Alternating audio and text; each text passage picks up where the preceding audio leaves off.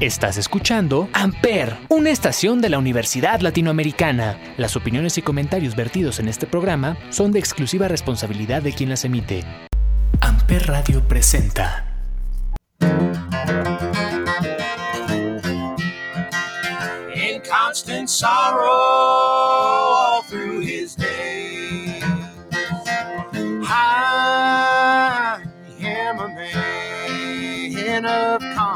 Sorrow. I've seen trouble all my days. I bid farewell to old Kentucky the place where I was born and raised, the place where he. Hola a todos, bienvenidos a este podcast llamado 35 milímetros a través de Amper Radio de la Universidad Latinoamericana y como todos los jueves nos acompaña Olivier. Olivier, ¿cómo estás? Hola, muy bien Ismael, aquí igual como siempre, contento de estar en un episodio más de 35 milímetros por Amper Radio de la ULA. Así es, y como saben en este podcast hablamos de cine, hablamos de películas raras, hablamos de directores raros eh, y en este caso vamos a hablar por primera vez de un dúo eh, de directores que pues para Olivier y para mí pues son directores que han influido mucho en el- los géneros de cine que nos gustan. Eh, ahorita que acaban de pasar los Oscars, pues justamente uno de ellos pues estaba con un presentó una película que es la tragedia de Macbeth, que si no me equivoco no ganó nada. Eh, y que de hecho ellos, ¿no? Tienen como una relación ahí extraña con la academia. Creo que como que la academia no, no es muy afable, ¿no? Con Con Con ellos, sus- sí. Ellos se caracterizan más por ser cine independiente y pues tienen varias características dentro de su cine, como son los secuestros, como son los planes que salen mal, eh, viajes en autos que resultan incómodos. John Goodman casi siempre está ahí. Y Frances Eh, McDormand. Frances McDormand, que es la esposa de uno de ellos, y normalmente nos presentan idiotas que hacen cosas idiotas y que al final nadie aprende nada. Muy a la Tarantino, pero creo que los guiones de estos tipos son más orientados a la comedia y Tarantino un poquito más orientado como hacia, hacia, el- hacia la charla, ¿no? Hacia pláticas eh, muy escuetas que terminan siendo muy profundas. Sí, ¿no? Y más cultura pop también, creo. Aunque también los, los Cohen, que ya, ya les dije de quién vamos a hablar, los, los Sí. hermanos Cohen también tienen ahí sus guiños con la cultura pop. Sí, pero totalmente. Tarantino es todavía más, ¿no? Creo. Exactamente. Ellos son buen ejemplo de lo que se le conoce como el cine postmoderno. Eh, ellos empezaron en los años 80, estamos hablando de Joel Cohen eh, y Ethan Cohen, que son los hermanos Cohen y que pues creo yo que donde más eh, repercusión han tenido es por ejemplo en los festivales de culto, que son por ejemplo el Festival de Cannes, en el Festival de Venecia, donde en los BAFTA, donde más, más éxito han tenido. Eh, creo que ahí es donde la gente más los quiere, ¿no? Creo que la, la- ellos no son tan aptos como al cine más popular, como es el caso que, que platicábamos de Quentin Tarantino, que él sí está más adepto, ¿no? A, a la popularidad. Ellos creo que son más de nicho. Sí, ellos tienen como la particularidad de que sus películas como que ah, suelen algunas, no todas, pero varias fracasar en la taquilla y se vuelven de culto con el tiempo, ¿no? Sí, exactamente. Como que son. Yo no quisiera decir que son para gente más intelectual, pero parece, ¿no? Como que ellos. Creo que necesitas un poquito más de atención para entenderle a su, a su cine, porque ellos se basan mucho en el guion. Algo que estaba leyendo de ellos es que, por ejemplo, las muletillas, Mm. que digo, si alguien no sabe qué es eso, es um, este, sí, uh, yeah, ah, bla, bla, bla. Pero nos trabamos al hablar. Ellos incluso lo escriben en los guiones, las muletillas, no son improvisaciones. Sí, sí tienen, al igual que Tarantino también tienen diálogos muy, muy, muy cuidados, ¿no? Muy, que parecen muy coloquiales o estúpidos tal vez, pero que sí están perfectamente bien pensados por ellos. Y pues bueno, vamos, vamos a hablar un poquito de, de su vida. Es Joel Daniel Cohen, que nació en 1954, el 29 de noviembre, que ahorita tiene 67 años. Y su hermano un poco más joven, no demasiado, que es Ethan Jesse Cohen, que nació en 1957. 21 de septiembre en- del 64 en Minnesota, Estados Unidos, los dos. Así es. Eh, Joel está casado con una actriz que hemos mencionado mucho aquí, que es eh, Frances McDormand, eh, ganadora de tres premios Oscar. Sí, tres, no, dos, ¿no?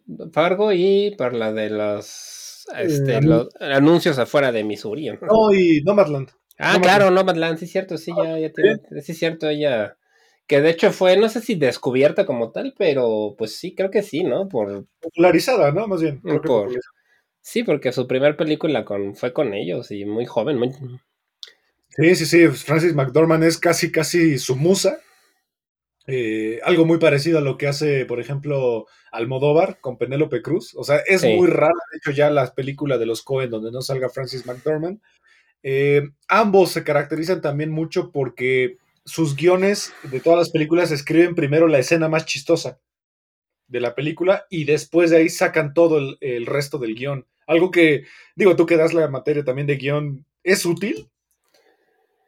Pues sí, o sea, normalmente se recomienda que empieces con lo que tienes más claro, ¿no? Como ya sea el final o la mitad, pero con lo que dices, esto tiene que salir en mi película. Ahí lo tengo, entonces supongo que para ellos la parte cómica es muy importante y entonces empiezan, ¿no? Alrededor de, pues, de esa comedia de humor negro que los caracteriza, caracteriza en pues, todas sus películas, tienen bastante humor negro. Sí, el humor negro es bastante interesante aquí. De hecho, tú mencionabas antes de empezar que uno de ellos estudió filosofía, ¿no? Y para mí sí se nota. Sí, de hecho, Joel, que es el más grande, él sí estudió cinematografía y su hermano Ethan este, estudió filosofía. Y sí se nota, ¿no? Porque son conflictos que de repente nos hacen cuestionar, porque la mayoría de los personajes que ellos usan, eh, yo me atrevería a decir que muchos son antihéroes, pero que al mismo tiempo son gente cotidiana, o sea, no me parecen gente extraordinaria, son gente cotidiana que te puedes encontrar en la calle y al final son perdedores. Sí, sí, sí, es gente que le... ¿Cómo le llaman? La, ley de Morphy, ¿no? Que le sale mal todo lo que les tiene que salir mal. Exacto. Y por ahí uno que otro que sí le va bien, ¿no? Porque, por ejemplo, luego ya hablaremos el de Hot, Soccer Proxy, que es el que inventó el hula, el hula hula o el hula hoop. Bueno, a él sí le fue muy bien, ¿no? Pero pero sí, normalmente suelen ser perdedores o personas a las que el destino les juega un poco chueco, ¿no?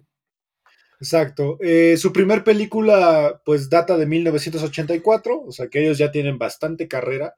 Y aquí es su primer película en donde aparece la esposa de Joel, uh Frances McDormand, es su debut en el cine. Eh, aquí es donde empieza esta dupla de ellos dos, escribiendo el guion, produciendo la película y dirigiéndola que según yo he leído por ahí, eh, cada quien se encarga de dirigir de repente secuencias. O sea, no dirigen la misma escena los dos porque pues ellos tienen esta filosofía de que pues si Olivier y yo decidimos ser los directores de la misma, pues los actores a quién le hacen caso, ¿no? Y podemos contradecirnos en ideas. Sí, sí, sí, es como hay una, como que se van campechaneando las, las escenas ejemplo, Joel es famoso porque él empezó editando, ¿no? Él era editor o, monta o montajista, montador, dependiendo de dónde lo, lo vean. Y casualmente él empezó como asistente de edición en Evil Dead, la primera película de San Raimi, asistiendo a la editora en jefe. Él empezó con esa película en edición. Y parece que, que, que se por ejemplo, que Joel dirige un poco más y que Ethan se pasa más a la parte de la producción. Ok. Pero que sí se, o sea, sí se, se campechanean ahí las, las escenas dependiendo de lo que quieren mostrar cada uno, ¿no? Aparte, yo siento que no se siente como que hay dos directores con dos ideas distintas, porque, por ejemplo, en el caso quizá de mm, Sin City, que es de Frank Miller y que de repente ah, Tarantino algunas escenas, yo siento que sí se nota en dónde está Tarantino, ¿no? Sí, sí, es cierto que tiene un estilo más. más que más se identifica y ellos sí están más bien, más compenetrados. Sí. Y, siento que debe ser difícil porque son hermanos, ¿no? Yo, entre hermanos, pues hay mucho pleito y el que llevan ya tanto tiempo trabajando juntos, no creo que sea fácil.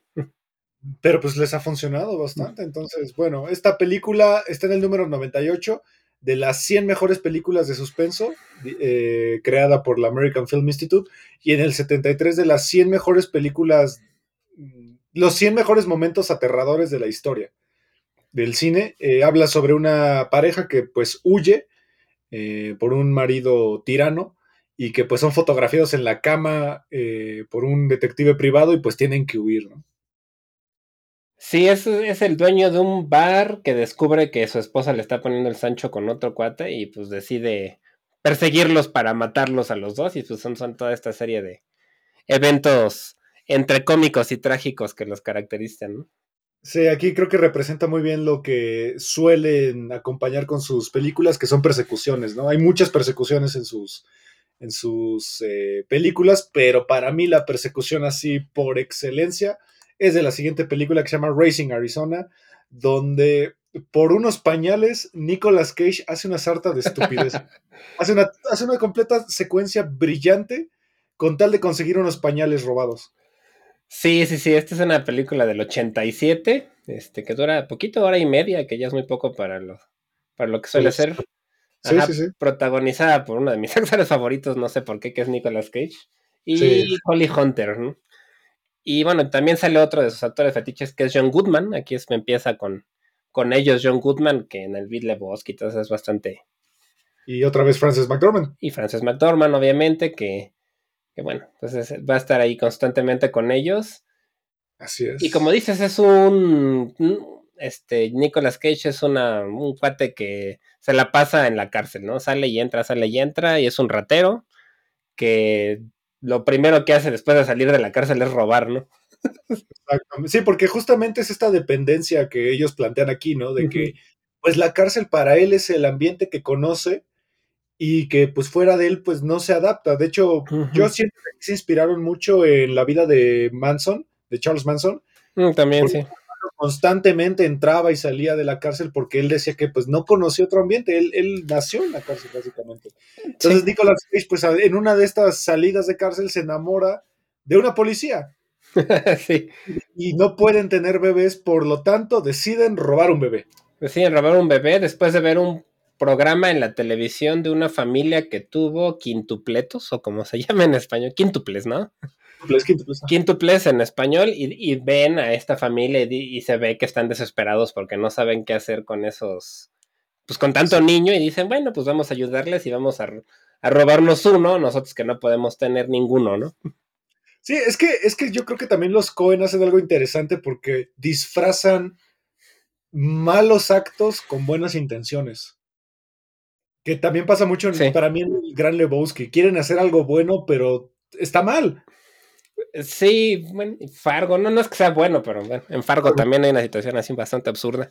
Exacto, esta película, el American Film Institute la pone en el número 31 de las 100 películas que seguramente te van a sacar una sonrisa. Y sí, o sea, es una película tonta, está Nicolas Cage libre, que algo que es, que es el Nicolas Cage que a mí más me gusta cuando los directores lo dejan ser Nicolas Cage. Sí, como, como es él, ¿no? Muy sobreactuado, pero chistoso, ¿no? Como que su personalidad. Funciona. Sí, sí, funciona y lo hace muy, muy, muy bien. Y sí, es una película muy chistosa, muy absurda y. Y que es divertida, ¿no? La verdad es una. veces es divertida. Exactamente. Algo que vi también es que eh, audicionaron a varios bebés, pero eh, lo único que necesitaban es que era un bebé que ya supiera gatear, pero que apenas estuviera aprendiendo. O sea, no, no necesitaban un bebé que ya gateara, digamos, con maestría, sino alguien que apenas empezara para que pues funcionara para el propósito, ¿no? Sí, eso es complicado. La verdad es que yo que trabajé un ratito en Televisa, me tocó trabajar con un bebé y era un era bien difícil porque con decirles que los papás terminaron pellizcando al bebé para que llorara cuando el director quería, ¿no? Okay. Sí, o sea, y supongo que con animales y bebés, ¿no? Ha de ser complicado. Sí, animales y bebés sí es complicado. Y hasta hay una persona que se dedica a cuidar sus derechos. Ok.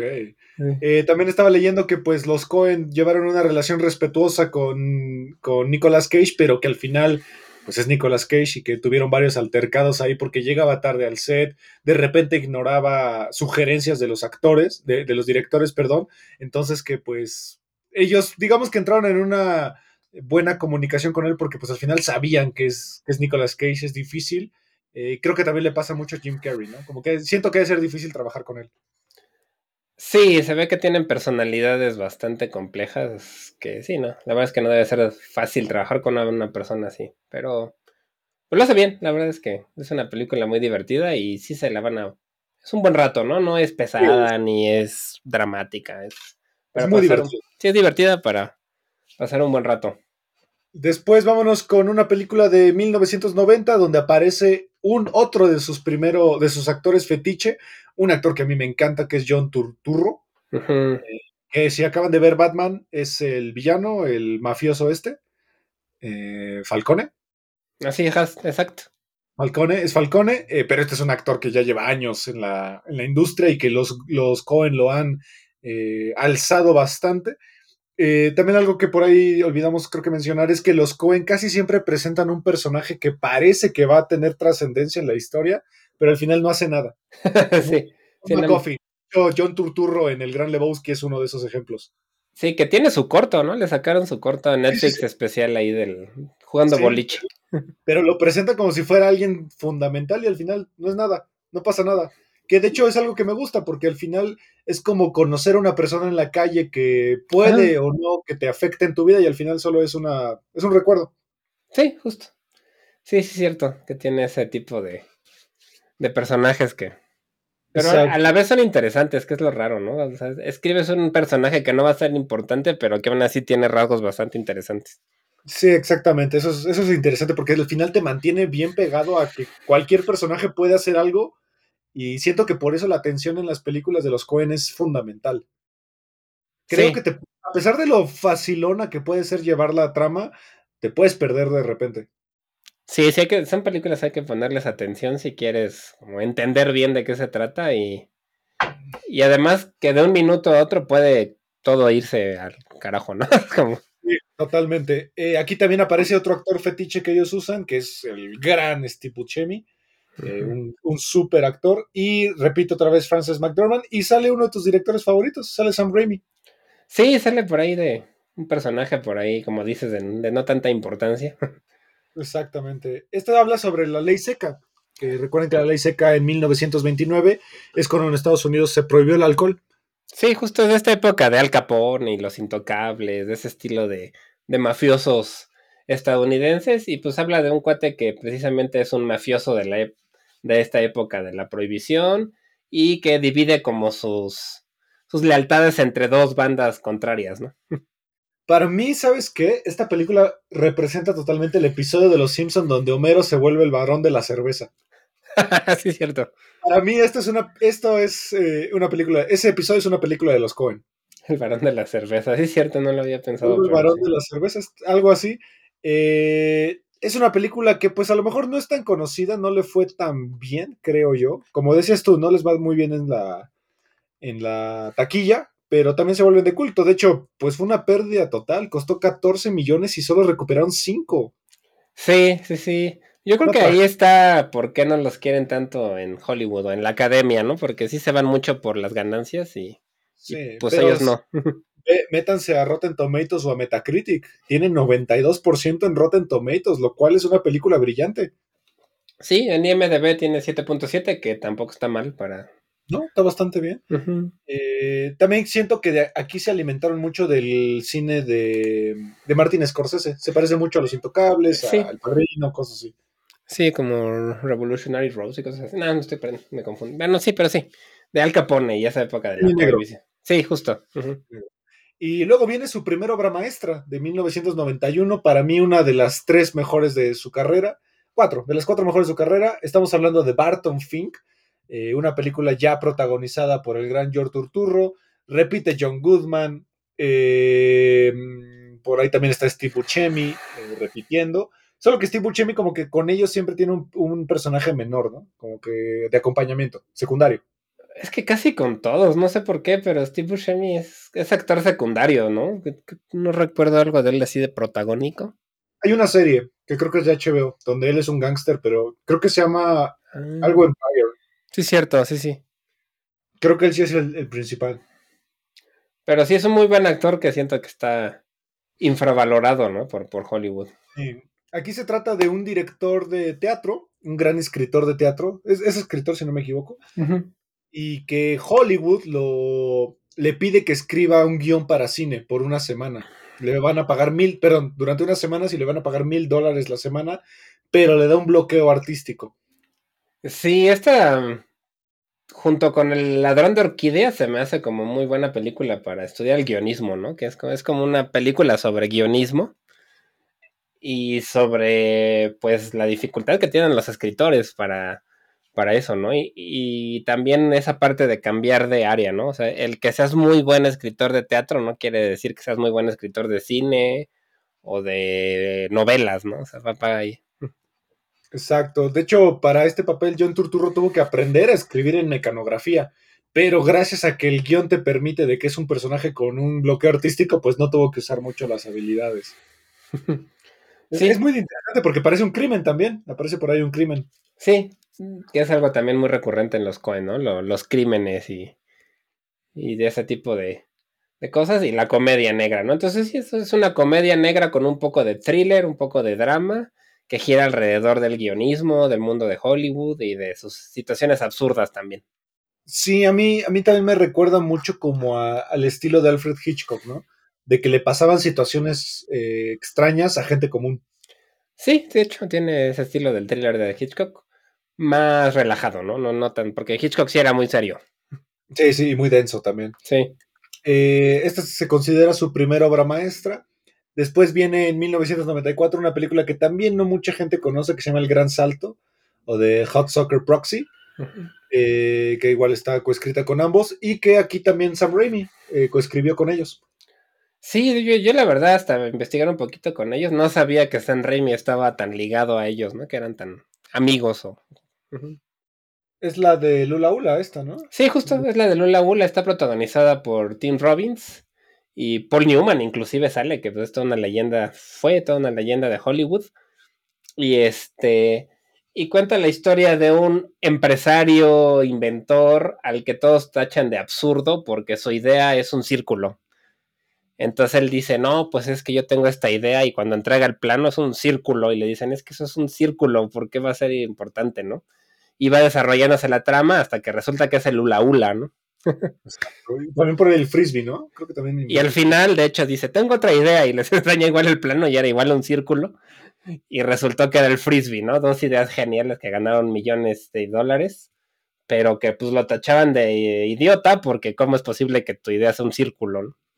Sí, es que exacto. Es, es como los Cohen generan situaciones muy tontas, muy mundanas, pero que al final para el personaje representa un impacto en su vida, pero creo yo que lo interesante de esta forma de escribir es que los personajes al final del día no pasa nada.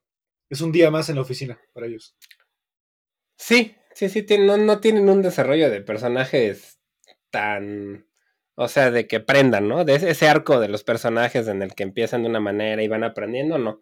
Estos no. se mantienen prácticamente planos idénticos, exactamente. No hay un aprendizaje tal cual de ellos. Aquí otra vez John Goodman, Steve Buscemi y creo que una aportación interesante de Sam Raimi es que trajo al gran Bruce Campbell a la película. Sí, que pues es de, de Evil Dead, súper icónico en el terror, ¿no? Exacto. Vámonos al 96 con su segunda obra maestra. Eh, tal vez la película más conocida de ellos, bueno, junto con otra, El Gran Lebowski.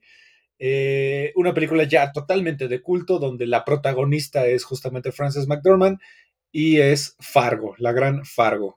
Sí, en esta película fue pues donde ganaron sus primeros Oscars, ganaron, ella, Frances McDormand ganó Mejor Actriz, ¿no?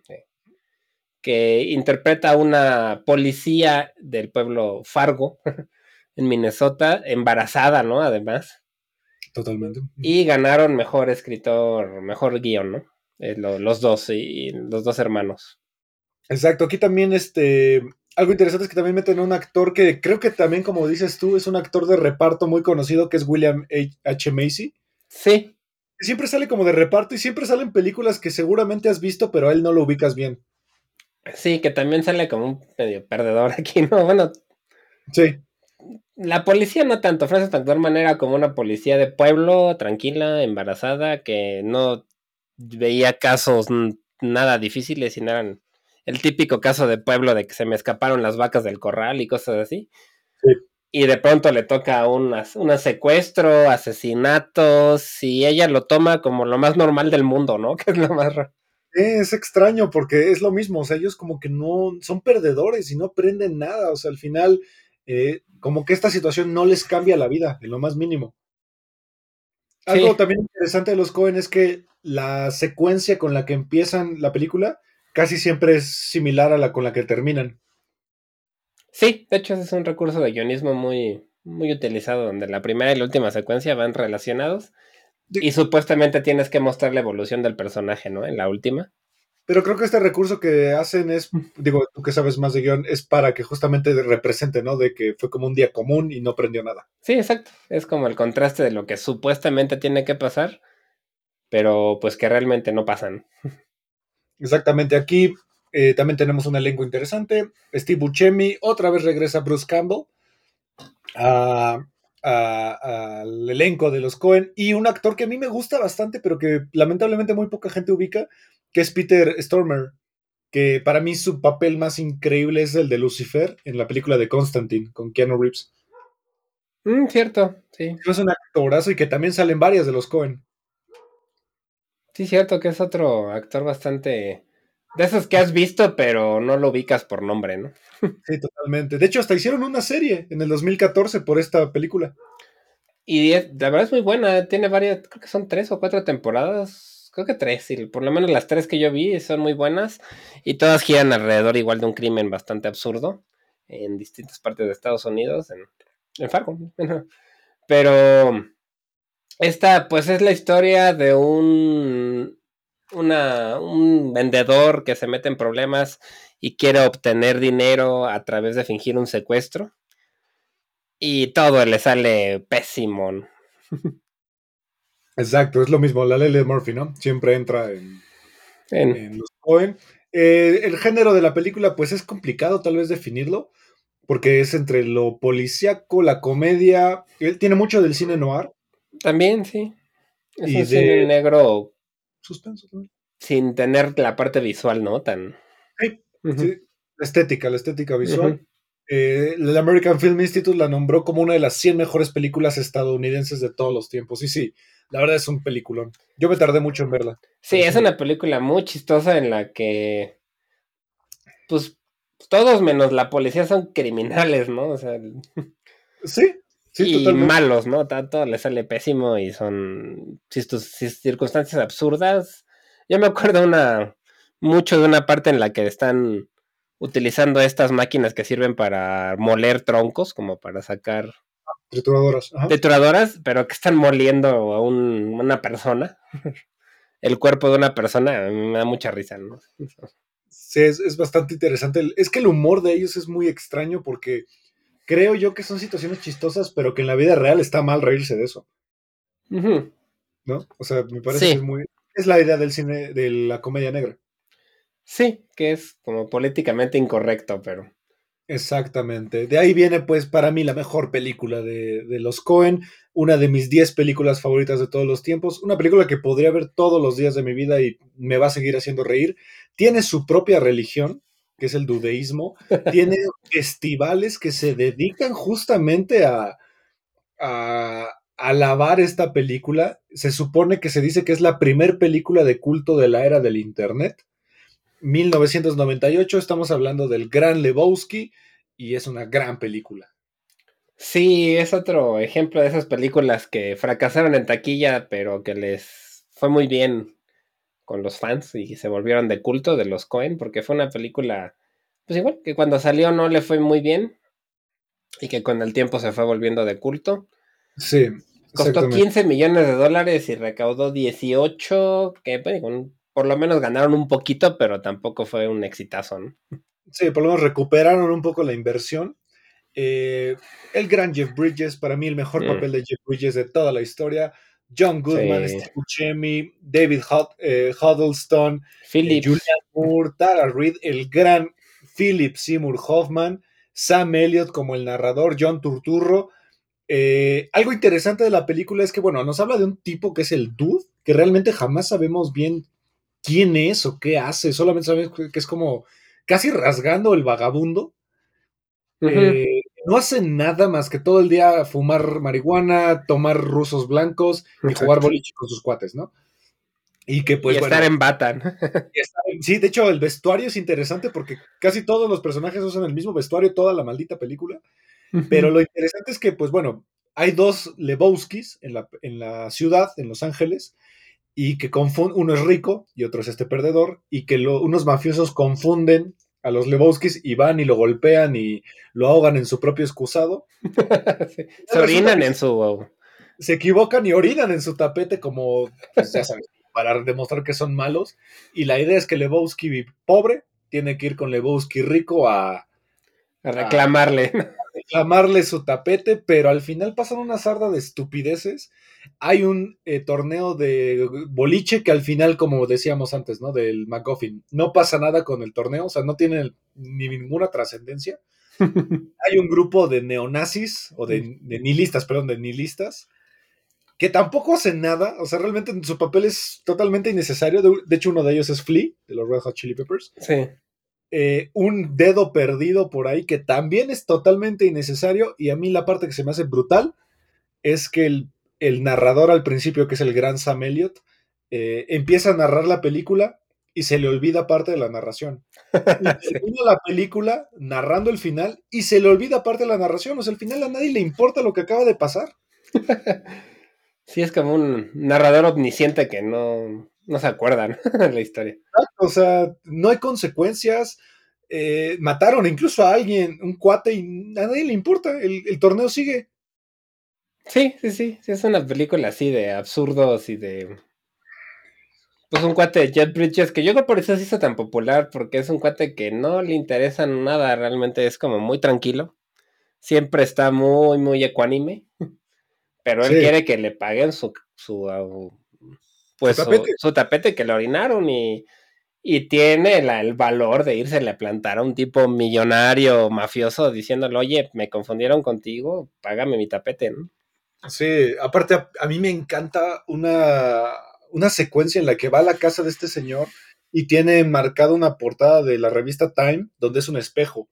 Y sale el, el Lebowski pobre y, y la revista Time, o sea, me parece una secuencia hermosa, porque al final pues es algo, es algo que no va a pasar jamás, ¿no? Que, que este ridículo vagabundo se convierta en la persona del año. sí, sí, cierto. De hecho, hasta después hubo de estos como filtros de Instagram donde se podía salir en la portada del Times. Aparte el personaje también de John Tuturro, que dec- decíamos que pues es un personaje que parecía ser importante, pero realmente no es nadie. Jesús. Es un, pedó- es un pedófilo y nos enseña la secuencia de cómo cuando se mudó tiene que ir de casa en casa presentándose como un pedófilo. Sí, porque les, les- se los piden en Estados Unidos que avisen, ¿no? Este, Jesús Quintana. Jesús Quintana, que en inglés eh, su apodo es Jesus. Mm, sí. Entonces, muy- un juego de palabras Sí. muy interesante. Una película divertidísima que la neta, de principio a fin te estás riendo porque son unos reverendos estúpidos. O sea, John Goodman es un imbécil aquí, o sea, es un ex, ex militar de Vietnam Ujú.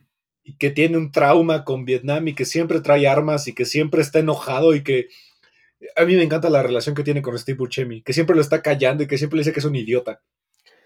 Sí, son como estas parejas del cine bastante. que hace muy buena, ¿no? Como, Muy como dupla. Travolta y. eh, Y Samuel L. Jackson, ¿no? Exacto. Sí, es- esa- ese juego entre Steve Buscemi y John Goodman es genial porque quieres a Steve Buscemi porque todo el mundo lo trata como un idiota y es genial. Es, es- es el, para mí es de los mejores personajes.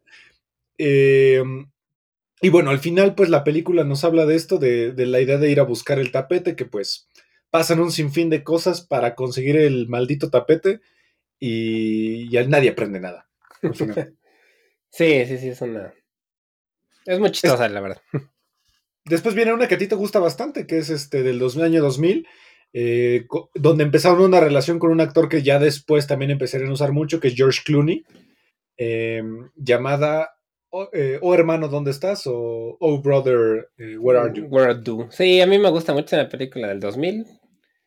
Que como dices, el protagonista es George Clooney, sale otra vez John Torturo, otra vez John Goodman, sale este Tim Blake Nelson, que después sale otra vez con ellos este, en otras películas, Holly Hunter. Y es una película que a mí me gusta mucho, sobre todo por la música, porque tiene mucha relación con la música sureña de Estados Unidos De Robert Johnson. ¿no? de Robert Johnson y de este estilo como bluegrass, banjo, que no sé por qué a mí me gusta mucho, digo que yo si hubiera sido gringo sería de como de Alabama o Luisiana, no sé. De la América Profunda se llama. Sí, no sé por qué, pero me gusta ese tipo de cultura gringa y, y pues son unos convictos que se escapan de la cárcel este, para buscar un, como un tesoro perdido y a la esposa novia de uno de ellos, que es este, George Clooney, y que pues en el camino forman una banda de bluegrass muy extraña, los Sucking Bottom Boys. Exacto. Y este, y bueno, es este. A mí me gusta por eso, porque es muy, también es muy chistosa. Siento que George Clooney también le queda la comedia bastante bien. Con ellos, con ellos le queda bastante bien. Porque creo que está contenido. O sea, digo, no llega a ser Nicolas Cage, pero eh, te da risa, es chistoso. Sí, el que es como comedia muy física, no sé, es muy chistoso y, y también me gusta que se ven mucho este, esa parte de Estados Unidos, ¿no? La parte del sur de Estados Unidos en los años 30 y toda la música de ese, pues de ese tiempo. Exacto. De hecho, la película está muy inspirada en la Odisea. Exacto, es como una Odisea, de hecho, sí, de un, un héroe buscando el regreso a casa. Exactamente. Y pues bueno, hasta tienen problemas con el Ku Klux Klan, tienen problemas con, con, varias personas que al final, pues otra vez, ¿no? El problema pues queda en una anécdota y nadie aprende nada. sí, justo, pero es muy grande. Bueno, a mí me gusta mucho. Sí, es muy divertido y musicalmente también es bastante, bastante interesante. Eh, luego viene una película que también no mucha gente ubica. Eh, de hecho, yo la conocí por un video que, que tú y yo vimos. Eh, es del 2001 que se llama El hombre que no estaba ahí o que nunca estuvo, protagonizada por un actor que a mí se me hace súper infravalorado porque se me hace un buen actor que es Billy Bob Thornton, que a lo mejor lo ubican porque estuvo casado con Angelina Jolie. Angelina Jolie, sí. Eh, y que habla de un, este, un barbero, ¿no? Es un barbero. Sí, es un barbero que chantajea a su esposa, a la, esposa, a la esposa del jefe. Exacto. Para sacarle dinero en un, está raro para poner una lavandería, o sea, está muy extraño. Sí, como cosas muy raras, pero eh, lo interesante es que está como muy enfocada en estas revistas de tipo pulp. Eh, tiene una estética ahí muy parecida a Pulp Fiction para mí. Esta sí es muy, esta sí es más cine negro con toda la estética, ¿no? De blanco y negro, con muchos contrastes. Sí, está protagonizada también otra vez por eh, Frances McDormand. Eh, está Scarlett Johansson en uno de sus papeles, pues de joven, porque aquí todavía no, creo que yo que todavía no era tan conocida, ¿no? No, no tanto, todavía apenas estaba empezando. Sale James Gandolfini, el Los Sopranos. Ah, cierto, cierto. Y pues bueno, es una película que no mucha gente conoce, de hecho, pues en taquilla fue una pérdida total. Eh, es una película un poquito lenta, yo, yo sí la llegué a ver, creo que la vi hace mucho, la llegué a ver, pero pues sí es una película con un ritmo lento, el blanco y negro pues no ayuda mucho, pero no le fue tan mal en los premios, ganaron mejor fotografía en los premios BAFTA, en, Cannes ganaron mejor director, a Joel Cohen. Sí, son estas películas de que como que les gustan más a los extranjeros, o sea, fuera de Estados Unidos que a los propios gringos. Y a los críticos, ¿no? Es como una película muy de, Sí, muy de críticos, porque sí, sí. O sea, justamente el que esté hecho en blanco y negro y así.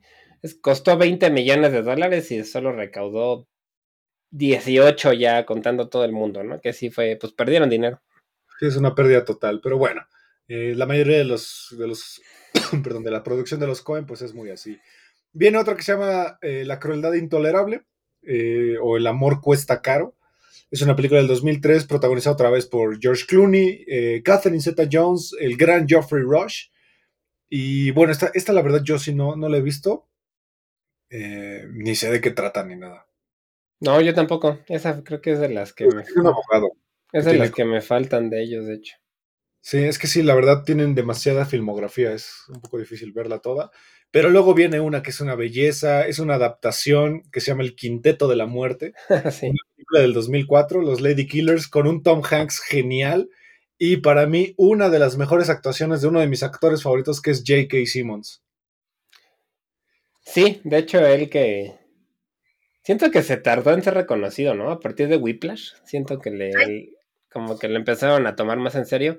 Es el típico. El jefe del ¿De qué es el planeta o el Clarín? Me, me confundo siempre. El, diario de Spider-Man, el que se Ah, ríe. este, J, JJ Johnson, ¿no? Que se ríe así, ah, ja, ja, ja, en las de Sam Raimi de, de Spider-Man. Sí, es, es un actorazo. Y esta película habla de eh, un señor llamado, que, es Tom Hanks, en, que se dedica justamente a buscar señoras que renten casas eh, para pues engañarlas un poco y va planeando un robo porque él pues se, se disfraza, ¿no? De un señor culto, amable, educado, etcétera, etcétera. Y mientras está su arrendadora pues no está o está distraída, mete a todos sus amigos para hacer un robo. Sí, un, un robo que igual sale todo medio mal, ¿no? O sea, como. Sí, sale Marlon Wayans en uno de sus ac- papeles donde a mí sí me gusta, porque la verdad los Wayans se ven unos idiotas, no, no me gusta para nada cómo actúan. Eh, pero aquí J.K. Simmons es genial porque es un ladrón que tiene incontingencia. sí, que tiene que, in- síndrome de intestino irritable que tiene. tiene que ir al baño. Sí, todo el tiempo tiene que ir al baño y siempre va al baño. Bueno, necesita ir al baño cuando la situación está más tensa. Es el comic relief para mí de la película. sí, sí, sí. A mí no sé por qué me, me recuerda a los Tenenbaums de este. A los fantásticos Tenenbaums de. ay, Sí, ah, de- ya tenemos un capítulo de él, pero bueno. Eh, ay. Lo voy a buscar. Tenenbaums. Ah, de. ah, espera. Siempre se olvida este nombre. Maldita sea. De Wes Anderson. Wes Sí, Anderson. claro, de Wes Anderson. No sé, tal vez porque es como igual como una. Un grupo de personas bastante extravagante. Sí, a mí me recuerda mucho como a Ocean's Eleven, pero en comedia. Sí, también, sí, pues es que es justo el robo a un casino, pero mucho más chico, ¿no? No, no es un casino tan grande como el de Las Vegas. Repite esta cosa de los es del sur, que es este, que está plantado en, en el sur de Estados Unidos, y este. Que son como los 40, 50, ¿no? En esta película. Sí, es muy buena película. Aquí Tom Hanks está genial. el 55. Es un remake de otra, de otra película de los, del año 55, pero la verdad esta película es genial. Repito, J.K. Simmons te hace reír toda la película y, y todo lo que sale mal, va a salir mal. Entonces, es una gran película. Pero después viene la tercera obra maestra de los Cohen, posiblemente la película más galardonada de ellos, posiblemente la película más conocida a nivel popular de ellos. Eh, la película que pues también consagró, creo yo, mucho a Javier Bardem. Sí, pues ganó Creo Oscar. que nos, y creo que también nos metió mucho en el inconsciente a, a Josh Brolin. Puede porque ser no- Josh Brolin y, bueno, Tommy Lee Jones, que es el protagonista. Aunque Tommy Lee Jones creo que ya estaba muy consagrado aquí. Sí, sí, sí. sí, Así, creo que eh, con él al revés, creo que es de sus últimos grandes papeles. De hecho, y Woody Harrelson, que también es Woody buen actor. Actorazo. Eh, y pues bueno, este es No Country for All Men. Sí, sí, la verdad es que No Country for Old Man, una película del 2000, desde 2007, que pues sí fue la que mejor le fue en cuanto a ganancias del... Y en cuanto a los Oscars, ¿no? Tiene cuatro Oscars. Ganó mejor, mejor película, que ya es el, mejor premio que puedes ganar. Mejor actor este, de reparto, que es Javier Bardem. Mejor dirección, los dos hermanos y mejor escritura, ¿no? Entonces, pues se ganó todo. Los premios más importantes se los ganó No Country for Old Men. Y como todas las películas de los Coen, pues es una situación absurda, ¿no? Una situación en la que Josh Brolin, que es este, pues un cuate, se encuentra un maletín con dinero, este, con dos millones de dólares cerca del Río Grande, en la frontera con México. Y pues como la mayoría de la gente haría, pues que se queda con el dinero. Y Javier Bardem es un asesino despiadado que se encarga de buscar qué pasó con ese dinero. Exacto. Aquí lo que me encantaría saber es quién diseñó el peinado de, de Javier Bardem. Sí, Es- la, la verdad, muy em, como de los Ramones. A mí me recuerdan los Ramones. Muy incómodo, muy extraño, pero la verdad que Javier Bardem está brutal. Es un asesino muy despiadado. De hecho, tiene una secuencia donde ahorca a un tipo, que es, una, es un plano muy interesante. A mí me gustó mucho ese plano. Y que aquí pues la idea es que Tommy Lee Jones ya es este, pues policía viejo, está cansado y que justamente el final de la película, digo, no es un spoiler, al final de la película tiene un diálogo que le da nombre a la película, ¿no? De que este país, este mundo ya no es un lugar para la gente vieja. Sí, sí, sí, que es como el, como la trama principal o el leitmotiv, no, no leitmotiv, sino lo que te va llevando la, la trama principal. Y sí, sí, es, es, precisamente es eso, ¿no? Que, que este sheriff que está ya a punto de retirarse, pues como es muy común en las películas, les toca como un caso súper difícil y sangriento al final de su carrera, ¿no? Totalmente. Aparte, el final es muy interesante porque no te dice bien en qué acaba con lo que le pasa a Javier Bardem. Uh -huh. O sea, como que siento que te dejan esa expectativa de ¿qué, qué, qué le pasó, quiero saber qué pasó, y ahí termina la película. Sí, sí, sí, no, no, no, no sabes si, si sobrevivió o murió el personaje de Javier Bardem. Eso en guiones cliffhanger, ¿no? Es un cliffhanger. Sí, te deja, sí, ese, te deja ahí como en el, al filo del asiento. Exacto. Y pues realmente yo creo que es la película más seria, porque esta sí no tiene tanta comedia. O sea, sí hay algunas cosas. Por ejemplo, a mí el. No es, no es que de risa, pero. Este, el personaje de Javier Bardem le gusta tener. jugar volados, ¿no? Para decidir si va a matar o no a alguien. Y hay una secuencia que está en una tienda, como en un oxo de una gasolinería, y que le empieza a preguntar cosas al, al dependiente y le dice, este, llaman, ¿no? Call it, ¿no? Como decide, ¿no? Cara cruz. ¿qué quieres, no? Y el otro, pues, ¿para qué, no? O sea, ¿por qué me estás pidiendo eso? Sí, sí, sí. Para ver si lo mata o no. Y también me gusta mucho que su arma principal es una pistola de aire comprimido que se usa para matar vacas. Vacas, exacto. Que sí, se me película, hace genial. Una película muy tensa en situaciones eh, como la que acabas de narrar, justamente es muy tensa la situación. Creo que sí. toda la película, sí. Sí, es como muy. Sí, es un thriller, realmente es un thriller de suspenso, te deja todo el tiempo y todo el tiempo está pasando algo. Yo creo que es la película más con más acción, ¿no? Que tienen ellos. Sí, porque yo me acuerdo que ese año estaban compitiendo con otra que es brutal, que es este Petróleo Sangriento. Ah, también. Estaban compitiendo esas dos y la verdad ni a cuál irle, ¿eh? las dos estaban están excelentes. Con Daniel Day Lewis, la otra. Sí, sí, sí, está. También es un. En, en cuanto a actuación, sí está. Las dos están muy potentes en cuanto a actuación. Sí. Sí, porque un, un año después hicieron eh, mi tercer película favorita de ellos, que es la es una tontería, es la, es la película más estúpida que hay en el mundo, pero al mismo tiempo es la película más inteligente para mí de ellos en cuanto a narrativa. Eh, yo me acuerdo que mi esposa cuando la vio, terminamos y me dijo, esta es una estupidez, es una película estupidísima, no entendí nada, nadie tenía nada de lo que acaba de pasar. Es una película fotografiada por el gran Chivo Lubeski, por Emanuel Lubeski. Uh -huh. Primera ap aparición con ellos de Tilda Swinton y de Brad Pitt. Aquí Brad Pitt eh, para mí es el, es el Nicolas Cage de esta película porque es un imbécil. Eh, y pues básicamente trata de Frances McDormand, que es una, pues como asesora dentro de un gimnasio, que uno de sus empleados encuentra una maleta con eh, documentos que están como en ruso, como medio cifrados, uh -huh. y que van ser de, del gran John Malkovich, que es un eh, estadista, no sé cuál, es su papel, así bien, bien, que trabajaba en la CIA, es un jubilado, bueno, no, no es un jubilado, lo corrieron, y que deja pues archivos que pues la verdad no tienen ni siquiera sentido, los deja en, el gimnasio, y Frances McDormand cree que con eso puede chantajear a alguien porque ella quiere hacerse cirugías estéticas y Brad Pitt nada más es su parásito que pues le ayuda, pero es un imbécil, es un total, imbécil. Yo esta película es cuando me di cuenta del potencial de Brad Pitt como cómico, a mí se me hace buenísimo porque es del 2008 y un año y al siguiente año sacó Inglorious Bastards, que también es...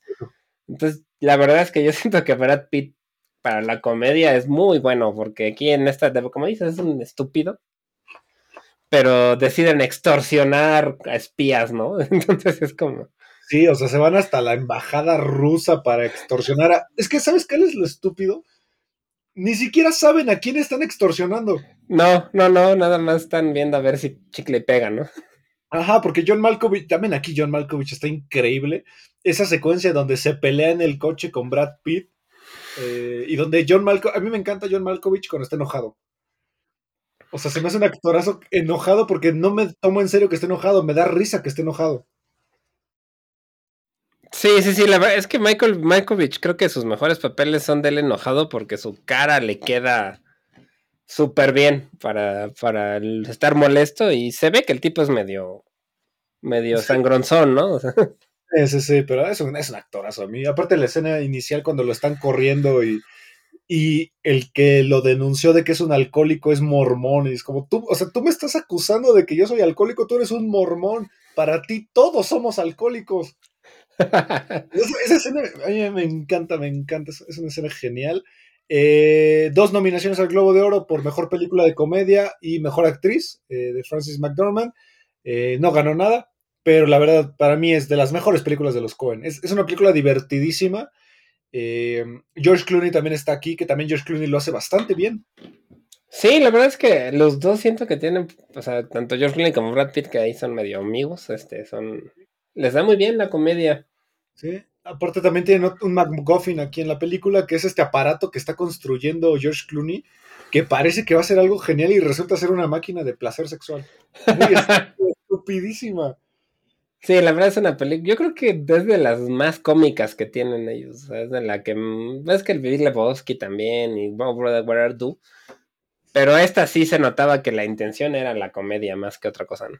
Sí. Aparte, el título de la película es una, es una paradoja, ¿no? ¿Por qué quemarías algo, algo antes de leerlo? Entonces no lo vas a leer. Si lo quemas antes. Pero ese habla del disquete. Que los es como. Yo me acuerdo mucho de Misión Imposible, la serie de este mensaje lo debes de quemar. De, se ah, autodestruirá después de. Sí, pero este, esto no tiene sentido porque, pues, si lo vas a leer y lo tienes que quemar antes de leerlo, entonces no sirve de nada. Sí, sí, sí pero más bien hace referencia al burn de, no sé si te acuerdas que los CDs antes en las computadoras los tenías que quemar para, para grabar la música o grabar lo que sea que vas a grabar. Sí, sí está. Va por ahí. Y también creo que aquí J.K. Simmons hace un papel muy pequeño. Es, el super, es un superior en la CIA, pero su frase final creo que engloba toda la cinematografía de los Cohen, que es eh, un, día, un día más. Básicamente dices, esto es un día más en la oficina. La gente está mal, la gente está loca y esto es un día más. Y, cierra la carpeta de investigación y acaba la película. Borrón y un día más en la oficina. Sí. Sí, la verdad está, está, muy divertida. Sí. De aquí viene una película que a mí, la verdad, voy a ser sincero, me aburrió muchísimo. Se llama Un hombre serio. Eh, la verdad no, no conecté con ella, me pareció una película sumamente lenta, aburrida, un drama muy extraño, combinado, por ejemplo, con comedia. Eh, de hecho, creo que casi no sale ningún actor conocido. Pues el protagonista, que es este Michael Stuhlbarg, últimamente ha hecho varias series en las que sale de como del villano. Hay una que se llama The Judge, que sale el de Cranston, el de... Ay, eh, ¿Brian Cranston? Ajá, el, de Malcolm y este y Breaking ah, Bad. Ajá. Ajá, y, está buena. Es este, es un juez que tiene que salvar a su hijo que cometió un asesinato sin querer y, sale el del, del mafioso. O sea, como que últimamente siento que le he ido bien, pero sí, en serio, como que esta, o sea, en esa época no había ningún actor demasiado famoso. Sí, de hecho es la película de un tipo que pues tiene que replantearse su vida porque pues su esposa, según yo, lo, engaña, ¿no? Lo tiene que, lo, lo quiere dejar. Sí, es como un maestro, es un maestro de física de la escuela, así, normal, que, que tiene que ir, este, pues como resolviendo problemas de, de su vida, ¿no? Como buscando ese significado de la vida. Sí, aparte gran parte de la película pues está en hebreo, en yiddish, porque pues es una comunidad judía. Sí, Sí, la verdad es que sí puede ser que sea de las películas más pesadas de ellos y no tan no tan famosa, aunque también mantiene lo mismo de situaciones absurdas con un poco de humor negro. Y le fue súper bien. O sea, de 7 millones ganó 31. Sí, es que también fue de bajo presupuesto, relativamente, ¿no? Para estándares de Estados Unidos y Hollywood fue nada, ¿no? Exacto. Eh, de ahí, pues la siguiente es True Gift, que es Temple de Acero, que bueno, también es un remake del cine eh, western. Eh, aquí, pues la verdad, Jeff Bridges se lleva toda la película. Está Matt Damon, Josh Brolin. creo que también en los Oscars estuvo nominada. No me acuerdo si ganó algo. Creo que no. No, Eh, estuvo nominada a 10, pero no ganó ninguno. Sí, sí, como que la academia no, no es muy afable con, con los Cohen. Pero ya de aquí viene una película que a mí, pues la verdad, eh, sí me gustó mucho, pero creo que también nadie la vio, o muy poca gente la vio. Es Hail Caesar. Eh, una película que habla justamente sobre cómo es la vida dentro de, de Hollywood, de una producción hollywoodense, y cómo funciona. A mí me recuerda mucho a Once Upon a Time in Hollywood de Tarantino. Creo que es, Sí, es parecido, sí, es como... de cómo de repente ponen en un papel serio a un tipo que pues nada más porque es bonito, ¿no? Sí, y también tiene mucho que ver con Hollywood, nada más que aquí es una época más antes que la de Tarantino, ¿no? Es la época de estas producciones gigantescas como Cleopatra o Ben Hur o todas estas que pasan en Semana Santa. Sí, sí. sí. son, son de esa época de las películas como espectaculares de Hollywood y pues aquí este George Clooney es un actor, ¿no? De, de esta época. Y George Brolin también aparece, Scarlett Johansson, Tilda Swinton, Francis McDormand otra vez, Jonah Hill. Tiene muy buen elenco, pero esta creo que te gustó más a ti que a mí, no sé por qué, o sea, a mí no me atrapó tanto. Me gustó bastante porque también son situaciones muy tontas, porque a mí me gusta mucho el papel de George Brolin, que es este como mediador que hace que los escándalos de los famosos pues no salgan a la luz. O sea, Sí. y, y estoy seguro que sí existe alguien así. Eh, aquí pues lo único que no me gusta tanto pues son los números musicales, que de repente sí hay varios. Ajá, tal vez eso fue lo que no me encantó. Sí, creo que ahí es una parte un poquito pesadona, pero al final a mí, a mí sí me gustó. Me pareció una película interesante, una película bien hecha, eh, porque la verdad la producción está muy, muy divertida. Eh, el mejor papel para mí es el de Ralph Fiennes, que es una, este típico, ¿no? Eh, director de culto europeo que viene a Estados Unidos y los, los actores que le ponen son unos idiotas. Sí, sí, sí, sí, tiene mucho que ver con, con el Hollywood antiguo y toda esta, esta como todos los estudios de Hollywood como, como empresa, ¿no? Gigantesca. Sí, exacto. Y bueno, ellos terminan con una película que son varias historias eh, conjugadas en una película, una producción, si no me equivoco, es de Netflix, Sí, es de Netflix. eh, llamada La balada de Buster Scruggs, que son varios cortos de lejano oeste, ¿no? Sí, son, son westerns, igual que mezclan un poco esta parte de la, de la comedia, el humor negro, también musical. Y son varios cortitos, sí, o sea, realmente no es como una secuencia completa, sino son varios cortos que se van juntando para formar una serie de, de historias del oeste, ¿no? Aquí repite este actor Tim Blake Nelson, que es un actor también como de esos que han visto, pero no saben quién es, que tiene una cara como muy chistosa, ¿no? Que se presta mucho para estos personajes como del oeste o del sur, como muy... Sí, como que yo no, yo también lo, me costaría ubicarlo hasta que sí lo, lo veo bien en otras películas. Eh, tal vez la persona más conocida aquí sea James Franco, Tom Waits, sale Tom Waits. Liam Neeson, eh, y pues ya, ¿no? O sea, como que no. Sí, sí, realmente... Dale, el primo de Harry Potter, que no me acuerdo cómo se llama. Que eh, tiene un personaje, Willy Watson, creo que sí. creo que sí, que tiene un personaje Mm. extraño porque es un tipo que no tiene brazos ni piernas. De hecho, él lo, ese creo que es de mis cortos favoritos y en el que sale Tom Waits, que es un señor que está como cavando en el, como que haciendo una zanja ahí en, lo- en- en medio de... Ah, que busca oro, ¿no? Ah, exacto, que está buscando oro. Ese me gusta mucho porque también Tom Waits se me hace, me gusta mucho como, como artista. Sí, es una película que, bueno, no es tal cual una película, son cortos, que me asemeja mucho a esta de París Te Amo. ¿Lo has visto? Que son varios cortos de diferentes directores. Sí, es parecido a ese estilo de, de cine, pero orientado en el oeste de Estados Unidos, estas de vaqueros, ¿no? Digamos en esta, en Sí. esta época de vaqueros. Está divertida, pero tampoco me pareció como la mejor, ¿no? Creo que no es trascendente. No, está entretenida, pero igual, ¿no? Sí, Bueno. es una película olvidable. Por ahí se nos pasó una del 2013 que se llama Inside Llewyn, Lewin Davis. Llewyn Davis, que sale este actor que ahorita está de moda por la serie esa de Moon, Moon Knight, ¿no? Que es Os- Oscar Isaac. Esta no que es una historia que a mí me recuerda un poco como a David Bowie, que es un... No, David Bowie no hay... ¿Por qué se me van los nombres? Este... El de Rolling Stone, este... Eh, Mick Jagger. No. No, no, el de Like a Rolling Stone de. el- Ah, Bob Dylan. Bob Dylan, sí, perdón. Se me, se me figura un poco como de esa vibra, porque es la historia de un cantante de folk, este que, que por cir- circunstancias ahí medio raras va arruinando sus oportunidades de triunfar. Otra vez un perdedor, ¿no? Ajá, o sea, es un músico de esa vibra del folk de Estados Unidos que cuando le está yendo bien la riega y arruina su carrera. ¿no? Aparte tiene un buen, un buen elenco, o sea, sale Sí. John Goodman, sale Justin Timberlake, por ahí, Adam Driver. Adam. Driver, que es muy buen actor. Sí, es.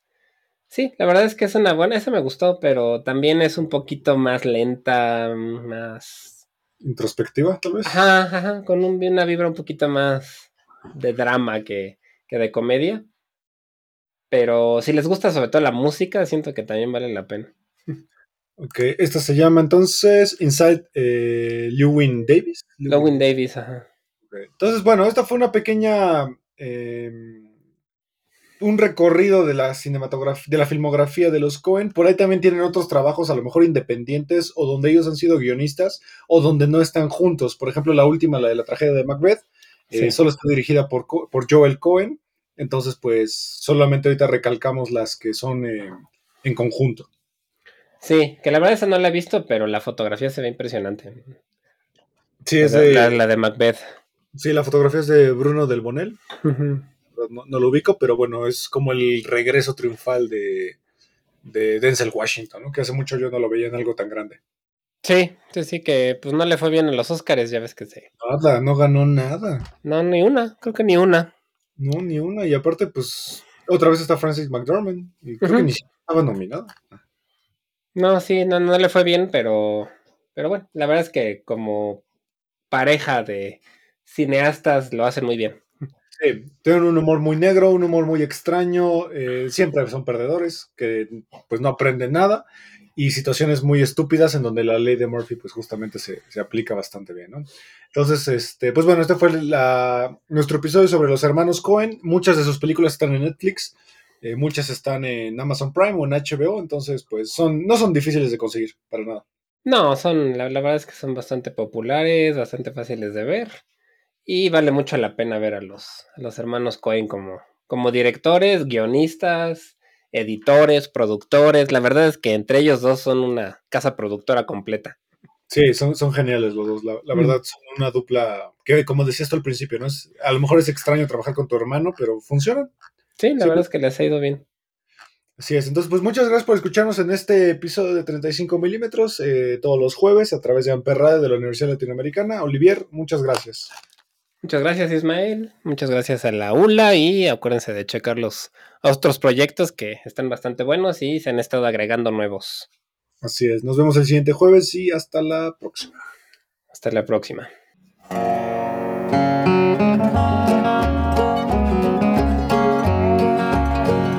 The other night, dear, as I lay sleeping, I dreamed I held you